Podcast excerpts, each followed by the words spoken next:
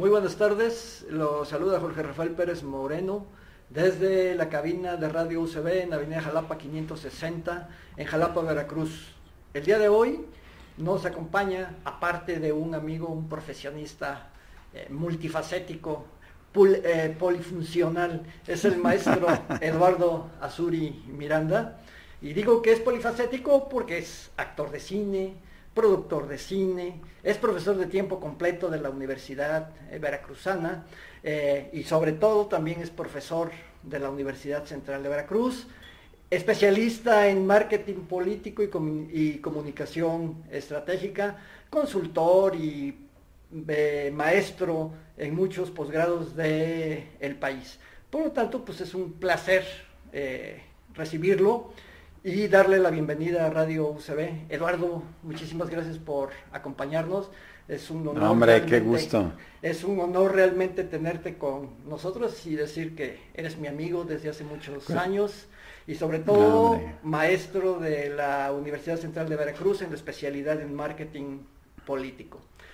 Así es, y siempre un gusto estar acá. Ahorita que escucho, siempre que, que me presentan, pues sí, les llama la atención esta multidiversidad de mis chambas. Así es, Pero eh, la que más sufría siempre era mi hija de chiquita, porque cuando le preguntaban, ¿a qué se dedica tu papá? Decía, pues creo que, bueno, sé que da clases, y ya de ahí se quedó. así es, así es. Así Yo, Ya hasta que le dije un día, di que me dedico a resolver problemas. sí, claro. Quizá nos, faltó, quizá nos faltó decir que vendes mole el domingo creo que sería la última chamba que... Pues no me han ofrecido buenas comisiones, ahí los de Jicos, ¿no? Yo sé. Eduardo, pues aparte de, agradecerte. Ah, hombre, un gusto. Yo creo que, a nuestros a nuestros escuchas les va, les interesa muchísimo saber cómo, cómo es posible que un profesionista pueda mezclar tres o cuatro cosas al mismo tiempo, que si bien es cierto están relacionadas, pues el ser actor de cine, el ser productor de cine, el ser eh, catedrático de tiempo completo de la Universidad Veracruzana y catedrático de diferentes universidades del país y de la Universidad Central de Veracruz también. ¿Cómo le haces? Platícanos. Platícanos, a veces con una sola chamba ya no sabemos qué hacer. Así es. Pues ahora con tantas y tan diversas... Eh, ah, también eres cantante, ¿no? no, eso de hobby nada También eres cantante, pero bueno, eso porque cuando estudias actuación, que yo hice también la carrera de actor, pues parte de las materias es canto, ¿no? Algo te enseñan. Claro. Lo que sí nunca aprendí y por eso nunca me invitan a comedias musicales es a bailar. Ah, eso sí, no, dos pies. sí, alguna vez con coreografías muy puestas he podido hacer teatro, teatro musical, pero ha sido muy difícil. No, mira, es, una pregunta interesante eh, que tiene que ver mucho con profesión y vocación y, articulación de la vida. Eh, sí creo que en el mundo contemporáneo, sobre todo de la modernidad, cuando, cuando la época moderna eh, se desarrolla del siglo XVIII, sobre todo en el XIX, se enfatiza demasiado en la especialización. Antes no había problema en ver que alguien, hablando en el Renacimiento, pues como Leonardo, digo, no me estoy comparando ni mucho menos, aunque sí tengo el mismo síndrome renacentista, que podía ser pintor y al mismo tiempo trabajaba pues trabajó para los Medici, luego para los Borgia, construyéndoles maquinaria de guerra, porque era ingeniero también. Sí, así es. Y aparte hasta era chef, hasta escribió un libro de cocina. Así es. Y ya ni hablar de sus funciones de arquitecto, de escultor, de inventor. Entonces, pero todo lo articulaba. Yo creo que lo articulo, aunque también a veces me he excedido. Es decir, eh, uno tiene ciertas, hay ciertas personalidades y tipos de inteligencia y no hay que reprimir por esta idea de la especialidad de que tienes que hacer una sola cosa en la vida, ¿no? Claro. Pues entonces desmentiríamos la historia del, mundo. A mí un, psiquiatra a tiempo, también lo confieso, hoy que hay mucha confianza, me detectó a tiempo un síndrome. Nadie nos ve, nadie nos escucha, así es que tú habla lo que quieras. Porque cuando yo estaba estudiando la carrera, estaba yo con una crisis tremenda porque yo no sabía qué hacer con mi vida, tenía mucha inquietud, siempre la tuve desde niño por la actuación, por el teatro y el cine, además este, quería, quería yo viajar, conocer países y me hicieron un test larguísimo, como mil preguntas, y salió ahí que tenía un síndrome. Cuando llegué y me dijo, tienes un síndrome, yo me asusté, dije, ¿y es curable? Me dicen, no. Ya lo, ya lo traes en los genes. Se llama síndrome de Marco Polo, yo. Dice, ah, bueno, así lo hemos tipificado en la psiquiatría moderna, me dijo. Fourier, un matemático francés, lo tuvo y él le, le, le, puso una cosa muy rara como pasión mariposera por andar siempre volando de flor en flor. Sí. No estoy confesando que sea así, ¿no? Pero en el otro sentido. más o menos. Pero más, o menos. Pero entonces, yo, ese síndrome consiste en una obsesión casi compulsiva por la aventura, somos aventureros, nos gusta la adrenalina y hacer muchas cosas. La cultura, considero que yo tengo una, también una, naturaleza que quiere siempre aprender más, conocer más. Quizá por eso los idiomas me gustan, el arte y, y, los business. Nos gusta también el intercambio. Esa es la parte menos desarrollada que tengo. porque... claro. También así porque sigue siendo maestro. Bueno, sí, aunque es ahí una circunstancia de la vida. Yo, yo hasta que llegué acá a Veracruz, me atrapó el aula. Yo antes del aula, pues de dar clases era un extra en mi vida. Claro, claro. No, me, me refiero que dices negocios, le digo, pues sí, porque si no, no fueras maestro. Si te hubiera ido bien en los negocios, no serías maestro. Porque tú pues sabes que ser maestro no es precisamente... El mejor negocio, no es lo más rentable. No es lo mejor rentable. Sí, no, no, no, de ninguna manera. Pero dinos, dinos, ¿cómo, cómo es eso que compaginas? ¿Cómo, aparte de tu síndrome, cómo es Hay, hay otra, hay otra cosa, y esto es muy importante, creo, para los que nos están escuchando y viendo, es que no lo hago solo. Eh, la clave en la vida es tener equipo en cada cosa que hagas. Yo he tenido una facilidad para este síndrome contagiarlo y casi cualquier proyecto que se me ocurre, involucro mucha gente y colaboramos y, soy creo bastante bueno, aunque yo trabajo mucho, porque sí para hacer todo esto son 10 horas, 12 horas diarias, y que a veces más, pero distribuyo mucho el trabajo. Y lo hago de una forma justa, o sea, no, no para decir, este, trabajan para mí y esto es mío, no, sí, les comparto mi locura, mi proyecto, Así surgió la teoría del, producto sensible, la teoría de marketing cultural y el libro que escribí, porque Arturo y Sastre, y un servidor hicimos equipo, pero no solo entre nosotros, invitamos a cinco especialistas. Las el cine me enseñó esto, ¿no? Cuando se me ocurre una película, quiero hacer un proyecto, pues el cine no se hace solo, es imposible. Entonces, invito gente y hacemos equipo. Esa es otra fórmula para la vida, ¿no? En la vida puedes hacer mucho si tienes buen equipo. Claro, claro. O equipos, no uno solo. Claro.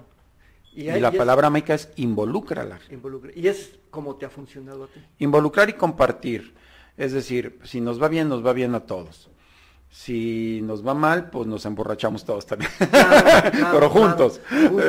O, nos deprimimos juntos y lo reflexionamos juntos. Eh, es decir, compartir para mí ha sido un verbo clave en la vida. Yo, yo creo en esta economía de la generosidad eh, te doy y recibo. Y, esa filosofía la aprendí de muy niño, de muy chico, gracias a muy buenos maestros. No tanto en mi familia no existía mucho esa idea, pero la vi por otros lados. Bueno, en mi familia paterna no existía mucha idea, en mi familia materna sí, muy generosos. Y así ha sido y ha sido divertido y productivo. Muy bien. Y dime, ¿qué, ¿qué, es lo que más disfrutas? ¿Cuando estás en el aula o cuando estás frente a las cámaras de cine? Porque bueno, los que estamos y tenemos la dicha de, de, estar frente a grupo, de convivir con los estudiantes eh, día a día, de verlos crecer, desarrollarse, de saber que estás sembrando en ellos eh, una esperanza de vida, ¿verdad? Para ser mejores profesionistas. Entonces es algo que es riquísimo, ¿no? Pero también eh, la, el poder transmitirle a la gente sentimientos y emociones a través de las cámaras también debe ser una sensación y algo pues indescriptible. Eh, en este momento si yo te preguntara, ¿dónde tienes más emociones? ¿Frente a grupo o frente a la cámara de cine? Fíjate que la respuesta sería más constantes frente a la cámara. Es decir, el, el cine actuar en cine, sobre todo el cine que se ha vuelto mi vida, mi vida actoral, te produce una emoción casi constante. Es decir, cada personaje es un deleite permanente, como cuando te estás comiendo los chocolates más deliciosos que puede haber. Así, así es para mí actuar. De hecho, eh, antier me invitaron después de muchos años a hacer un largometraje. Ahora, el 9 de febrero, viajo a Ciudad de México y para hacer un largometraje con una productora importante, mucho tiempo sin hacer largos. Este va a ser mi, largometraje número 11, pero ya extrañaba yo hacer un proyecto. Y yo ahora que, ayer que tuvimos los ensayos y todo virtual y, entender el personaje, dije, no hombre, lo voy a disfrutar, Porque yo soy de los que realmente disfrutan actuar de punta a punta delicioso. La, la enseñanza, siendo honestos, me encanta y la amo, pero no siempre es así. O sea, es algo que es de repente como que tiene altibajos, pero sí, las emociones más intensas de mi vida me las ha dado el aula. Cuando veo un chavo en la gratitud que te expresa, cuando encuentras algo junto con él, cuando alguien te agradece lo que le diste y lo aplica, eso, eso, no se compara a la actuación, eso es mucho más alto, pero es menos constante. Claro. Así me explico. Sí. Porque hay veces que sí, la, la, la enseñanza puede ser muy árida y es más repetitiva, ¿no? En, en, un papel lo haces una vez, lo disfrutas y listo. En cambio, la enseñanza es de tantas horas diarias que hay que tener mucha, eh, mucha pasión y, mucha creatividad para que no se te vuelva un trabajo de rutina. Y sobre todo, mucha apertura a que también tú estás aprendiendo, a dejar que, que tus estudiantes sean coaprendices contigo, a ver, que te reboten cosas, que, Así es. Que, te hagan ver cosas que tú no ves. Así es, pero definitivamente son dos, dos escenarios en la vida que Son dos escenarios. Yo, les digo de broma a mis estudiantes, cuando son este, clases presenciales, es stand-up.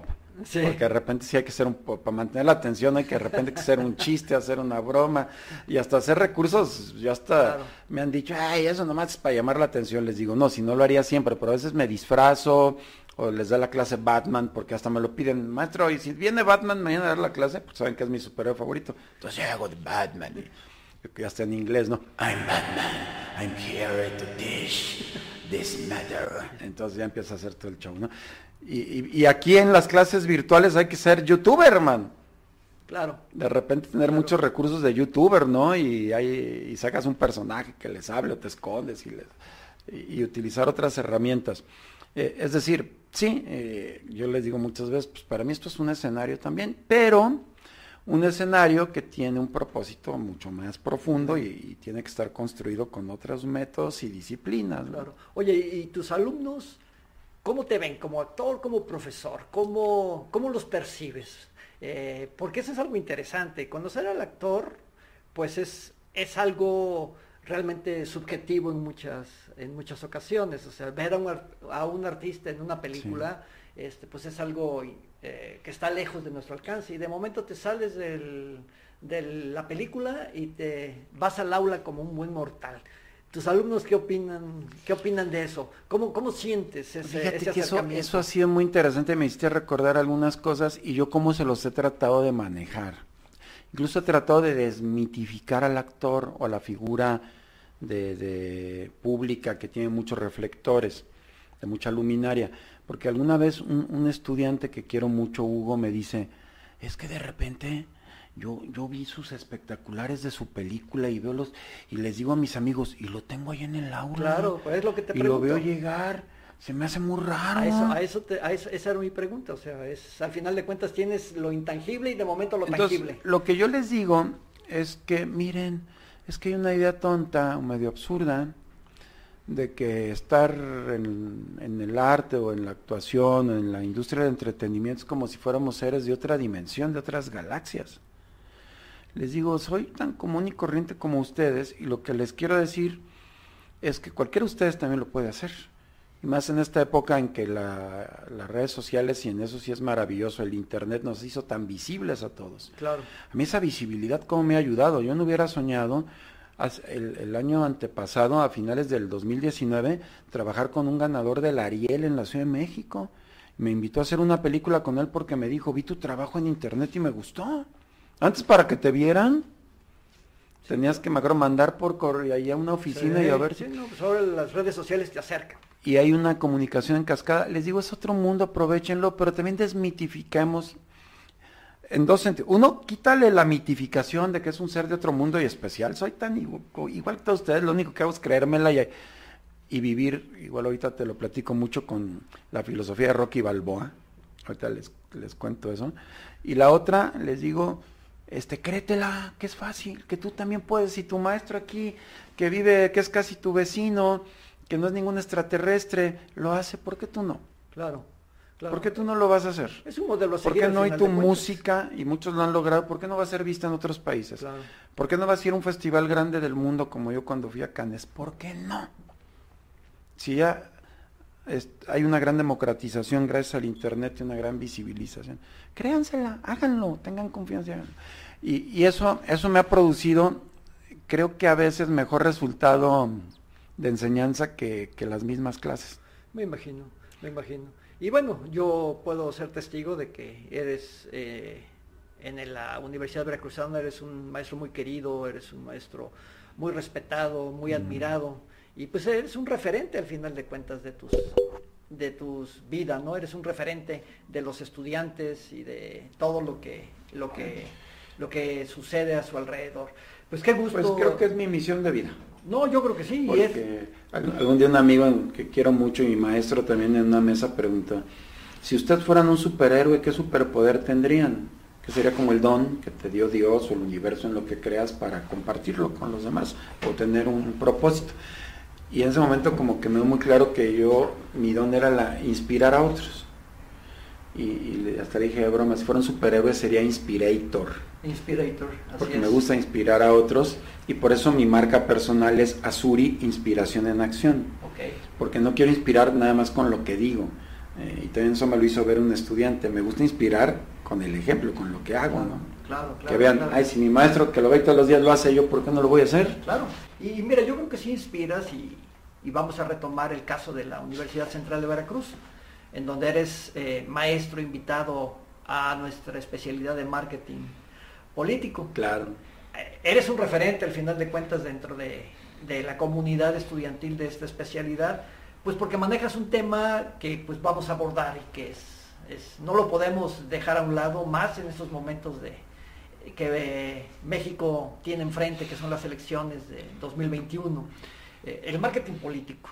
es, un tema de actualidad, es un tema este, que las universidades creo que tenemos la obligación de abordarlo porque pues eh, se juegan muchas cosas, se juegan muchas cosas.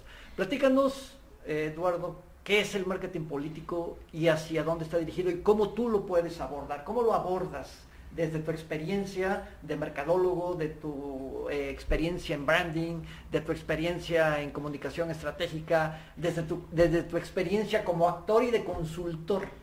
Platícanos, marketing político, tema, ¿qué es? ¿Cómo lo ves? Es, un gran tema. Yo llegué al marketing político por accidente y después de resistirme muchísimo. Yo tenía mi despacho en Guadalajara, yo allá estudié mercadotecnia en el ITESO, las primeras universidades que tuvieron la carrera. Y yo me había dedicado ya como 10 años, combinado con el mundo del, teatro principalmente y del cine, a, hacer investigación de mercados y hacer desarrollo de nuevos productos. Trabajaba para varias compañías, para Productos Verde Valle, para Grupo Banart, para Food, entre otros. Y a mí me encantaba esto de investigar un mercado y generar un producto o mejorar un producto ya existente. De repente me habla un amigo del PAN y me dice... ¿Del PAN, perdón? ¿Del, partido? Del, partido, Acción Nacional, sí. Este, te queremos invitar a trabajar en la campaña de Vicente Fox. Yo lo primero le dije, no, no, yo política no me meto. Claro. Además le decía, no comulgo mucho con, el partidismo en México y hay mucho conservadurismo en el PAN. Yo me puse así todas las barreras. Eh, dijeron que en mi casa mi, la familia materna no me lo va a perdonar porque son panistas y sí, claro. mi tío es Santiago Krill Miranda, que yo soy Azuri Miranda. Pero un día me vendió... pariente? Eh, sí, es, es, mi tío Santiago, ¿cómo no? Saludos, Santiago. Hasta decían que nos parecíamos desde el niño. Ay, tú te pareces a tu tío Santiago. Y yo, sí, gracias. pues mira, Casi tienes un tío presidente, casi tienes un, casi, tío, ¿no? tienes un tío presidente. Tío, me hubieras hablado y sí, claro, no me hablaste a tiempo. Claro, Ahí hay muchas, no, un buen tipo. El tío como en segundo grado, ya ves, por estas cosas, primo de mi madre, en fin. Pero bueno, eh, de la familia, al fin. Y bueno, finalmente me convencieron porque ya ves esto que que es cierto, en esa época el PRI tenía muchos años en el poder y me dijeron, ¿no te gustaría un México democrático? Sí, pero o no creo que porque llegue otro partido ya sea democrático, pero ¿no crees que la alternancia es el primer paso? Sí. Finalmente entré y me metí a un mundo nuevo. Me imagino. y lo empecé a estudiar, curso. Porque, en México el marketing político no es una disciplina arraigada. Para nada. Y realmente con Fox fue cuando empezó. Fue cuando en México, en Estados Unidos ya, y en Europa tenía 20, 30 años. pues en Estados Unidos desde la campaña de Eisenhower se supone que empezó el marketing político después de la Segunda Guerra en los o sea, a finales de los 40, y aquí estamos hablando que a finales del siglo XX apenas íbamos a empezar. apenas. ¿Y no y cómo lo ves? ¿Se ha consolidado el marketing político en México? pero muy rudimentariamente, ahorita me gustaría hablar de eso. Claro. Entonces ahí empecé y lo empecé a estudiar, y de ahí la vida me ha llevado a seguir trabajando en proyectos y llego acá a Veracruz y me contrata un despacho del exgobernador Miguel Alemán para trabajar para él. Sí, me acuerdo. Y, después los candidatos del PRI. Me acuerdo. Y ahí estuve 15 años haciendo marketing político. Allá en Jalisco trabajé para Fox y para el gobernador y luego secretario de gobernación eh, Ramírez, eh, Ramírez Acuña. Y, bueno, eh, esto es un antecedente. ¿Qué es el marketing político en sí? Primero es una aplicación, es un campo de aplicación a la especialidad del marketing. Sí. El fundamento del marketing es conoce necesidades de un mercado, para ofrecer un satisfactor en, el marketing tradicional, un producto que cubra sus necesidades. Ese es como el fundamento. Traslado al marketing político es, hay un mercado electoral, hay un mercado que tiene expectativas y hay que ofrecerle un posible satisfactor. Aquí el problema es ese, que es hipotético en lo político, es posible. Claro. Satisfactor de tus necesidades y tus expectativas y en lugar de pagar un precio por él vas a ir a votar es decir, la variable precio y la variable intercambio, que es tan importante en el marketing tradicional, que es yo pago por algo, en donde yo voy a recibir un beneficio, en el marketing político, uno, no hay ese intercambio económico, es el voto. Sí, sí, sí, por supuesto. El voto en campaña iría en el poder el respaldo, que te siga yo respaldando. Y eso se mide en encuestas. El otro, la otra gran diferencia es que en el marketing tradicional la apropiación de beneficios es muy rápida del producto. Si yo compro unos zapatos esperando comodidad, porque nunca compras unos zapatos, compras una, un beneficio. Y me los da, como estos compré, están muy cómodos.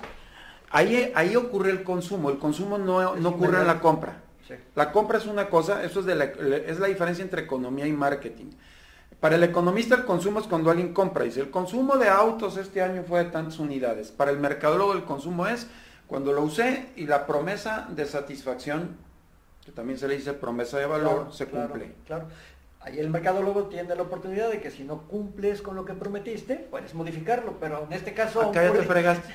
Yo, lo que les decía... ¿Cómo lo cambias? El marketing político es muy riesgoso porque es el único producto que no se puede garantizar el beneficio. ¿Y no lo puedes devolver? Y ni porque fue muy buen alcalde va a ser buen gobernador, quién sabe. Totalmente. Y no lo puedes devolver. Ahí hay una falla estructural, yo creo, en el marco legal. Debería poderse. Pues sí. Y yo sí creo, aunque se ha usado políticamente en estos mecanismos como el referéndum, o ¿sabes qué?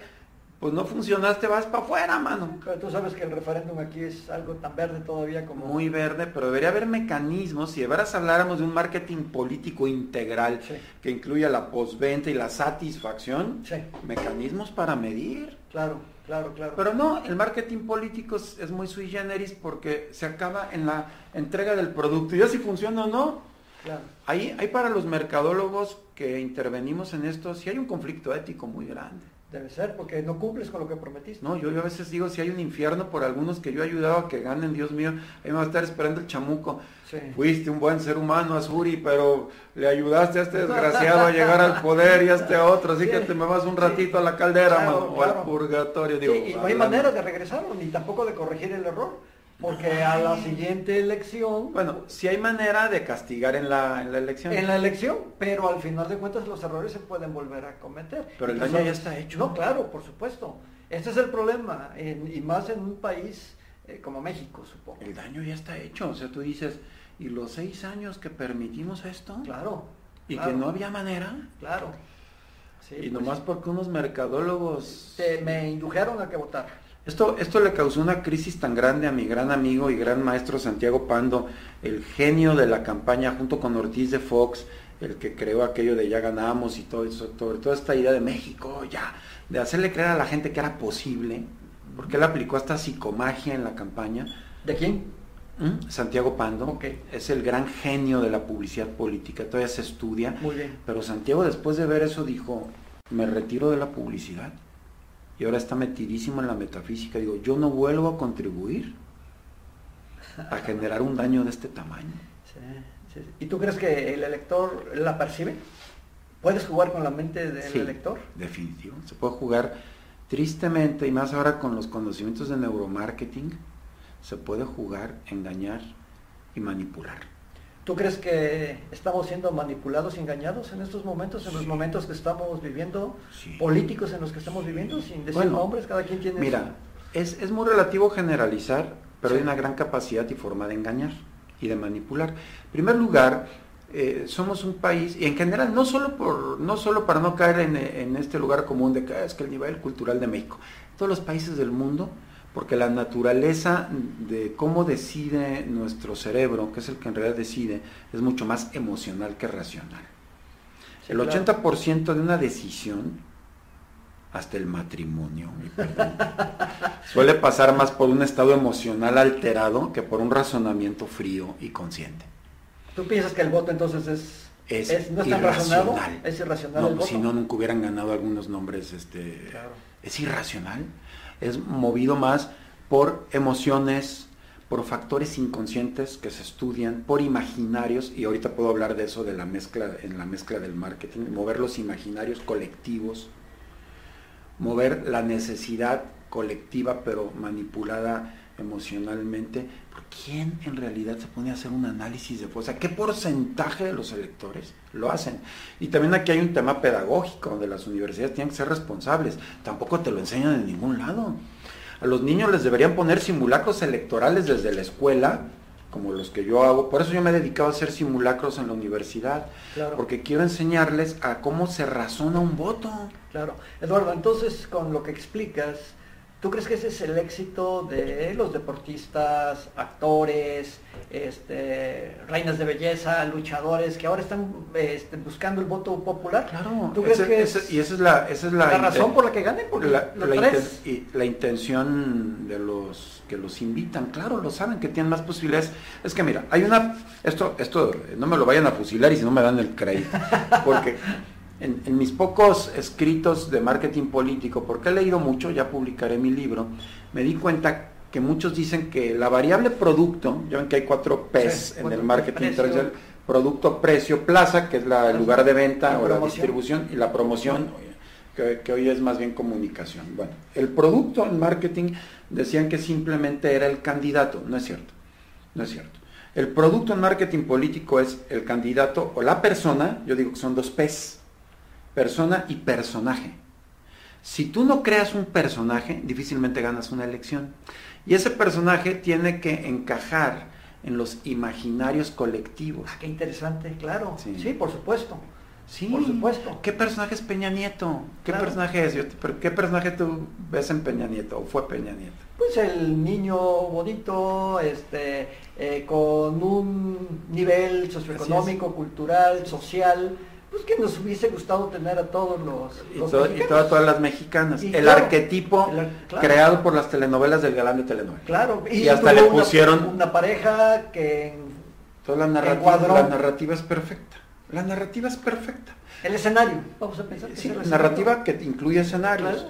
Es, es una imagen pública, ya se ve cómo a este personaje le construye un escenario y una historia. Y, y eso es parte del marketing político. Fox, lo mismo. Era el personaje del ranchero enamorado de película mexicana, echado para adelante contra... Y encajó. Yo me acuerdo que mis amigas, sobre todo las cuarentonas, decían, ay, es que tan guapo el Vicente.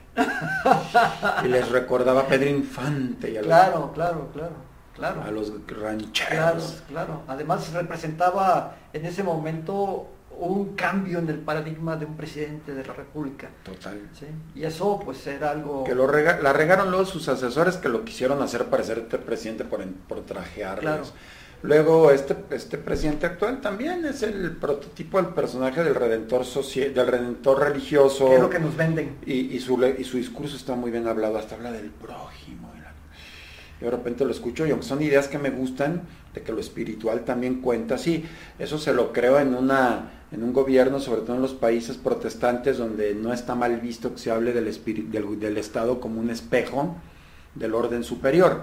En los países católicos eso suena un discurso medio manipulador, pero bueno. Pero, aquí... el- Pero es por la figura del... trae una aura casi a. San López Obrador y para sus fieles eso es. Pero el problema es de que el discurso y los hechos no, no han compaginado. Ahí es, el gran problema. Y es donde creo que ha habido decepción. Igual con Fox. Igual con Fox. Y yo creo que pasó con Peña Nieto. También, aunque, aunque ahí, ahí él llega al poder con muy poco apoyo, a diferencia de Fox y Obrador, que llegan con una mayoría abrumadora apoyándolos.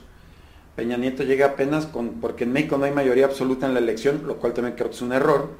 Llegó con un 30% a la presidencia y el otro 70% diciendo, de veras este nos va a gobernar. Sí, así es.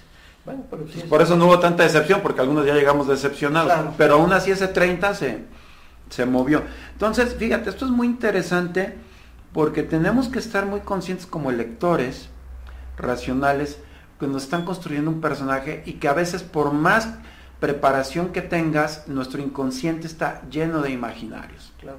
A ver, entonces... Y de personajes fantasma que, claro. que nos mueven. Debo entender entonces que la imagen en este caso, la construcción de una imagen, de un candidato, es fundamental para ganar la elección. Importantísima, yo diría imprescindible. Tome nota, ¿eh? No, le está costando la asesoría.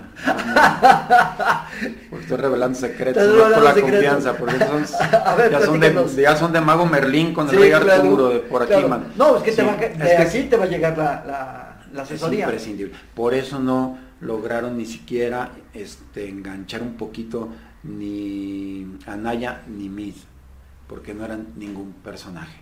Eran tecnócratas, sobre todo el pobre de Mid. Esos tontos, de veras, hay veces que dices, de veras alguien hizo ese comercial. Y se dice que sabe de comunicación. La chistosada de que, ay, tengo las manos con vitiligo y... ¿Qué personaje me estás creando? Un, un enfermo que se compadece de sí mismo. Claro no era la manera de llegarle a las masas. Pudieron haber trabajado algo así, el luchador que se sobrepone a una enfermedad, otro tipo de discurso, pero como hasta como tonto me lo querían vender cuando era un tipo preparado, inteligente. Eh, mejor de la Yo me enojaba porque decía, de veras, que no trae asesores. Y yo no me las doy del muy Juan Camaney, también me he equivocado, pero hay cosas que dices, parece que esa campaña está hecho para destruirlo. y, en lugar de formarlo. Y le fue contraproducente. Ok, entonces ¿Cómo ves la imagen que tiene nuestro presidente que le han construido? ¿No la venden? Estuvo muy bien y sigue bastante bien, pero tú dijiste el punto clave, la imagen en sí no te sostiene. Ok, claro. Hasta la Biblia dice, por sus hechos los conoceréis. La imagen te ayuda a crear esta, digamos, empatía y simpatía que te lleva al bote, que te lleva a ver ahí una esperanza, una expectativa porque además está nuestro inconsciente y el inconsciente nos mueve más de lo que creemos. Pero una vez que los hechos te van diciendo otra cosa, se va cayendo. El, tema de, la imagen de, de, nuestro presidente es que está tan bien armada y es tan profundo. El tema del redentor social, en un país además donde ha habido tanto robo, tanta decepción, tanta injusticia y tanta desigualdad, es muy difícil de destruir. Yo se los digo con frialdad y, todo, y ahora sí como ya que está de moda decirlo en las mañaneras con el debido respeto, porque hace poco he platicado con candidatos que dicen, no, vamos a ganarle a Morena bien fácil porque la gente está decepcionada, le digo. respira y te voy a decir que eso no es cierto. Que estemos decepcionados, algunos que pensamos es cierto, o que tenemos más análisis. Pero los, si tú analizas a la clase popular mexicana tan lastimada, tan ofendida, y que además les están dando apoyo, que va a ser un mecanismo de subsidio brutal, qué decepcionados van a estar. Ve los índices de aprobación que tiene el presidente todavía, incluso el gobernador. Y están, están, felices porque están recibiendo dinero sin, producir. Entonces, cuidado de, eso es como entrar diciendo que porque soy el Real Madrid le voy a ganar y ya vieron al Real Madrid cómo le está yendo, ¿no? Así es. cuidado, Hay, hay muy poco análisis hay, unos análisis tan simplistas y ahí es donde el marketing político ya, ya evolucionó, pero muchos en México no lo saben usar. Sigue la encuestita y siguen creyendo que porque alguien dice que voy a votar por ti, realmente va a votar por ti. Bueno, también eso es cierto, ya el voto no lo compra fácilmente. ¿eh? No, eh, eso, eso, eso es verdad. Y la, y la gente sí logra decepcionarse, aunque no necesariamente, a lo mejor le da tiempo esa decepción para cambiar su voto en las siguientes elecciones. Ahorita, pues vamos a tener dos años para cambiar el voto del partido. Quién sabe si lo que el presidente ha hecho sea suficiente como para que la gente vuelva a votar por Morena o decida cambiar su voto por, a otro partido. Y, el tema con el presidente Obrador, de ahí la lógica de la alianza que se está formando. Que yo esas alianzas siempre digo que son un Frankenstein peligroso a largo plazo. Te dan un resultado inmediato quizá, y no siempre, pero a largo plazo no. Porque no hay un plan. Y se pierde toda una filosofía congruencia. no hay una filosofía que, que los una. Entonces, qué congruencia, cómo va a creerme en tu ideología si te juntas con cualquiera para lograr tus objetivos. Pero bueno, Maquiavelo está feliz. Pero, pero, lo, pero lo que sí, este, la base de, Obrador es tan grande, sostenida en esta idea de redentor, que va a ser muy difícil que se erosione, erosione por debajo para mí de un 45-40%, por más cosas duras que pasen en el país. Y quizá con eso le sea suficiente a su partido para continuar. Es, es algo que tenemos que, que, ver, ¿no? Porque, pues dependiendo los escenarios en los que analices y dependiendo y falta mucho, el escenario. Tú sabes que aquí en México no podemos eh, confiar en la información que nos dan los, los medios, las estadísticas, los, los estudios de, de mercado, porque pues a veces son sesgados. Algunos sí, otros son de buena base, hay que saber dónde leer. Ah, dónde leer, exactamente. Pero bueno, pues hay que esperar qué cosa es lo que nos separa. Pero lo interesante es que, el marketing político pues es ahorita una pieza, una pieza fundamental para, para las próximas elecciones. lo va a ser en la medida en que vaya acompañado, tú lo dijiste muy bien, de la imagen pública. De la imagen pública. la imagen pública es la otra cara del marketing político que sin ella es muy difícil ganar hoy en día. Y hay que construir la imagen pública desde esta perspectiva de tengo que construir un personaje en un ambiente, en una narrativa adecuada, que sea capaz de estimular emociones, de crear y, también imaginarios simbólicos, de, representar símbolos para todos y, además este, de motivar. El, mensaje, el, mensaje. de la imagen. Este, mira, no es fácil, es mucho, es mucho, eh, y, hay pocos especialistas verdaderos. Yo, yo quiero preguntarte, eh, he escuchado, he leído en que te dicen, tienes que construir eh, la imagen del candidato de un candidato que sueñes ser, que te gustaría ser, que esté lejos de, tu realidad, alguien, un Superman, ¿no? Para que tú votes por él y porque ese es lo que a ti te gustaría ser, aunque sea irreal. Pero también he visto, he leído y he escuchado a gente eh, especialista que te dice, no, el candidato tiene que ser construido con una imagen tangible, es decir, una imagen donde la gente eh, se puede identificar y sepa que puede llegar. O sea, es decir, si él llegó, ¿por qué no voy a llegar yo? ¿Ok? Pero también está la otra corriente, como te digo, de que está aquel está tan alto que yo me voy a esforzar por, llegar a él. ¿Tú cómo construirías la imagen de un candidato? yo, trabajo mucho en la filosofía. Yo digo que hay dos tipos de consultores de imagen, dos escuelas. La escuela maquiavélica, que se basa en lo que decía Maquiavélico. Lo importante es parecer aunque no seas. Sí. O vamos a aparentar. Incluso en el príncipe dice, un príncipe tiene que aparentar grandeza, fortaleza, eh, inteligencia, aunque no tenga nada de eso. Sí, decía, y cuídese de no aparentar, hasta, hasta con prejuicios de la época decía este afeminamiento. en fin, yo creo que eso no, porque yo sí creo que hay que crear un personaje, pero desde una perspectiva de verdad, que ese es Merlín, el mago. ¿Y cómo lo haces? Partiendo de lo que la persona sí es y encontrando a partir de esa esencia algo para amplificarla en lo que le pueda resonar a los electores de una forma creíble, como tú dices, que sí se vea como alguien aspiracional pero no falso. Y todos, o muchos de, de, las, de, los, de las personas, casi todas, por nuestra historia personal, tenemos algo, yo que son nuestros hitos personales, que nos pueden este, hacer un personaje interesante. No sé si me explico. algo de tu historia personal. Bueno, con Fidel Herrera lo trabajamos mucho. Sí, yo trabajé para Fidel Herrera, mientan de la madre de algunos. No, no te vamos a contratar con esas recomendaciones. Y ahí yo tuve un pleitazo con la gente de México, pero se los ganamos y lo digo con orgullo, porque Fidel Herrera, el personaje que buscamos construir, es este hombre de pueblo, que es barrio, que viene desde abajo, eso es romántico y está en la historia. De, nuestra idiosincrasia y que llegó ahí, pero sigue siendo pueblo. ¿Será, el, ¿Será, el, caso de Cuauhtémoc Blanco en Morelos? Algo así, Algo así. Pero acá llegaron los asesores de la Ciudad de México diciendo, de repente cuando Fidel le llevaba una distancia hacia Buganza, llegan y nos dicen, no, ya es tiempo de que Fidel se vea como gobernador. Yo les dije, ah, caray, ¿cómo es eso? Sí, hay que ponerle corbata y traje. Y empezó Fidel a salir detrás de un escritorio. Y se vinieron los, los votos abajo. Para abajo. O sea, que sí le gusta a la gente el, que sea tangible, que sea... Es que ese no era Fidel. Claro. Fidel era el cuate que andaba ahí metido con la banda y se ponía las botas, se metía al agua y... Y me acuerdo que nada me dio más gusto que cuando vinieron de la Ciudad de México a revisar qué estaba pasando, me acuerdo que Chastorinsky y otros asesores agarraron la campaña que propusieron los de México, y no voy a decir nombres por respeto, y así cobran, y así roban, como cuando los equipos de fútbol traen un extranjero. Ah, pero como nosotros somos los pobres aquí jarochitos, ¿qué van a saber ellos, verdad? Que se venga a la Universidad Central de Veracruz, Yo la verdad me, me, dan ganas de decir que vivo, que vivo en la Ciudad de México, que Azuri es italiano, para que me paguen lo que vale. Claro. Porque entonces, bueno, y nosotros cobrando hasta mal, barato pues, y el otro acá robando. Pero entonces llega Chestorinsky y dice, pero si la campaña que proponían los de aquí era la buena porque el personaje creíble, claro, y que la gente va a seguir, es el hombre de pueblo. Claro. Y a bajar esos spots. Sí, claro. Mismo error con López Obrador, no en esta elección, en la contra Peña Nieto. ¿Cómo empezó la campaña de López Obrador? Yo vi y dije, de seguro lo está asesorando fulano, fue en México alguien, detrás de un escritorio, con corbata.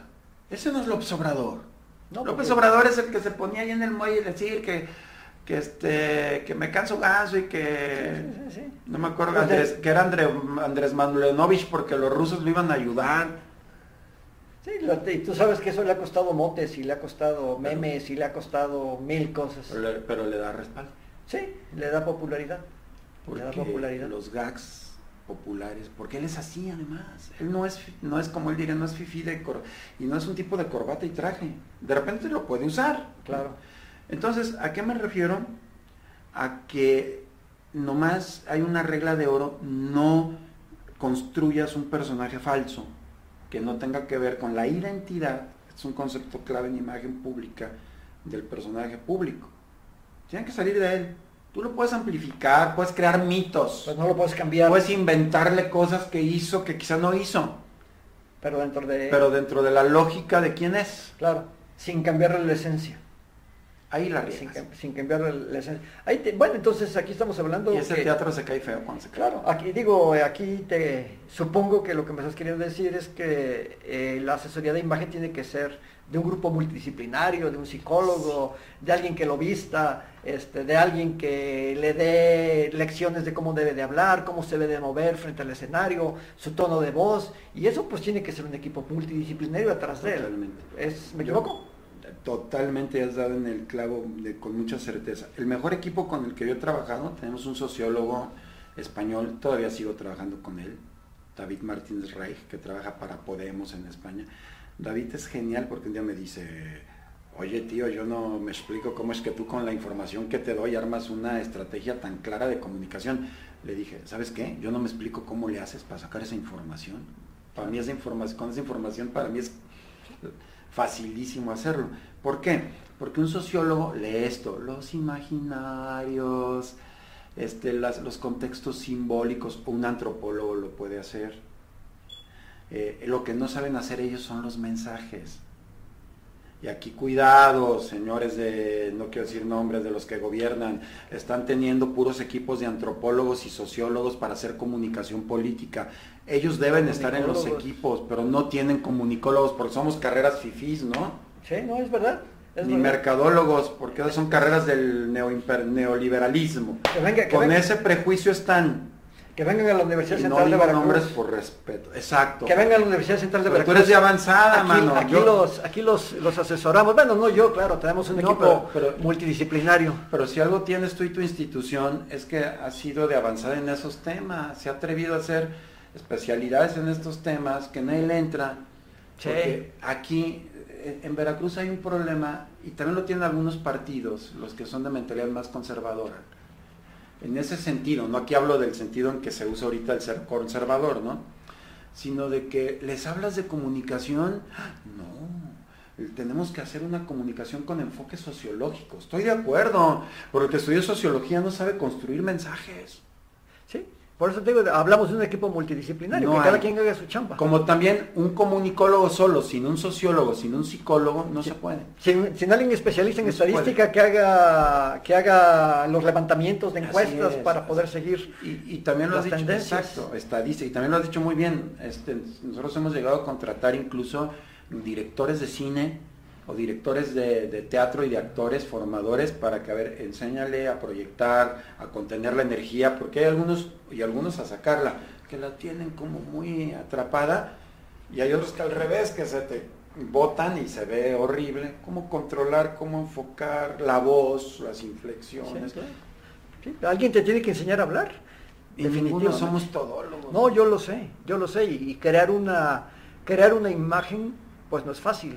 Ropa, voz, este, No, y- peinado. Y, aparte la comunicación no verbal, mi querida Teresa Sueta, que Sí. me está ayudando ahorita con un, eh, en, en la Universidad de Anáhuac, que estoy coordinando justamente un diplomado, un módulo de un diplomado en imagen pública y branding personal. Invité a Tere. Tere es una maestra en los gestos que tienes que tener cuidado a hacer, porque están comunicando algo que el inconsciente sí ve. Sí, sí, no, Por ejemplo, este- esta cara, algún exgobernador de cuyo nombre no quiero acordarme ni lo voy a decir aquí, porque aparte nunca nos pagó, y, y aparte fue un desastre, y bueno, pero no nos pagó y nomás ahí le hicimos chamba gratis. pusieron a trabajar. Nunca, nunca, y mucho dinero se a mi ex jefe, no le pagó y pues ahí nos llevó a varios. Dios te bendiga, hijo de No, no. Este era un gesto muy recurrente. Lo, lo estaban entrevistando y estaba así. Pues esto es prepotencia, es altanería, Sí, claro. es el gesto de Mussolini, de los fascistas. Sí. Y había que cambiárselo. Calderón hacía esto. Me acuerdo cuando empezó con sus discursos, le quitaron eso porque esto también, aparte que el puño cerrado es, es síntoma de autoritarismo y era un, un símbolo fascista, ¿no? Sí. Entonces hay muchas cosas que, y hay otras cosas mucho más sutiles. Hay especialistas para eso. Sí, me imagino. O te dicen qué gesto o qué cosa hacer con las manos para marcar que tú ahí mandas y marcar poder. Tú sabes que tú sabes que la comunicación no verbal juega más del 50% en la transmisión de un mensaje. Sí. Sí. Eh, siempre los que hemos estado en docencia y que eh, de alguna manera hemos tomado algún curso para dar clases, eh, los especialistas te marcan la importancia de la comunicación no verbal. Tú puedes saber. ¿eh? tú puedes saber poquito, pero con tu comunicación no verbal hacer que ese conocimiento se haga enorme. Puedes saber mucho, pero tu comunicación verbal no ayudarte a transmitir y Así entonces es. hacer una clase aburrida. Pues trasladado al marketing político, pues ya podemos saber el desastre que se... Y, tú imagínate cuando ves tienes nada más un spot de 30 segundos o en un debate y tu comunicación verbal es inadecuada. Claro, claro, tus ojos. No sabes mirar. Sí, claro. No, No de- conectas. estás hablando para, para el techo, o estás hablando hacia abajo, ¿verdad? Este, tus manos todas tiesas. Bueno, mil cosas. Eduardo, pues podríamos hablar, seguir hablando de muchas cosas y te vamos, a, te vamos a volver a invitar porque las elecciones están cercanas y seguramente... Seguramente eh, para todo nuestro auditorio tu plática ha sido interesantísima, pero nada más para cerrar, ¿cómo ves las campañas? Seguramente las campañas eh, de junio pues van a tener que estar limitadas como está limitado todo en la vida en esos momentos, la docencia, el comercio, todo. ¿Tú, tú crees que vaya a haber campaña tradicional o No. tendrá que haber una campaña virtual? Y, y obviamente cuál va a ser el impacto. Porque pues obvio, eh, al hacer una campaña virtual no vas a llegar a, a las colonias donde a mucha gente le gusta llegar y donde los políticos dicen que se ganan las elecciones. ¿sí? En los barrios. En los barrios. ¿Qué va a pasar? Los Platícanos. Platícanos tú como, como Mira, especialista. Es, es- es muy difícil y no quisiera pecar de, de soberbio porque ahorita hay mucha incertidumbre y justo con algunos que ya empiezo a asesorar tenemos más bien como varios planes. El plan, si solo nos podemos ir por lo digital. ¿Qué se debe hacer ahora la columna? Sí. Antes lo digital era lo extra, lo que complemente. El primer cambio que hay que entender es que ahorita el, el candidato pasó de estar en las vallas, y aunque esté, eso no sirve de mucho, no sabes desperdicio, Sí. a estar en los bolsillos, en nuestro celular. Sí, claro. ¿Cómo articularlo ahí? Y de una manera que realmente esté bien articulada, porque hay quien cree que hacer marketing digital es nada más agarrar un diseño y pegarlo acá y hacer un post. No, tiene otras interacciones, otros lenguajes, un spot tiene que ser brevísimo, tienes que conectar muy rápido, va a haber un bombardeo de cosas cómo manejar los haters, haters que van a estar pagados, cómo contrarrestar, tienes que tener un equipo de contención brutal. En fin, hay muchos temas ahí que yo incluso desconozco porque no es mi especialidad lo digital, aunque lo estoy estudiando, porque bueno. Entonces, esa es la columna. Pero la columna ahora hay que verlo al revés. Antes decías, mi columna es mi campaña de medios electrónicos y mi campaña de exteriores y mi campaña de tierra. Sí. Que esta es la variable, lo que equivale a plaza en marketing, cómo distribuyo acá es tu presencia en colonias. Esa era la columna. Que es la que va a Ahora eso es ahora. complementario. ¿Cómo ver tu presencia en colonias de forma complementaria? que te comento. Entonces yo creo que aquí, y aquí empiezo a dar algo de asesoría, eh, hay que trabajar mucho con líderes en las colonias campañas sin candidato. Que tú aún no necesites ir a la colonia, que, que esté alguien ahí que sea de tu gente y que sea el que mueva a la gente. Como ya sea así en la estructura, pero ahora con que, aunque no te pares nunca ahí. Aunque bueno, dice, dice un dicho que santo que no es visto no es adorado.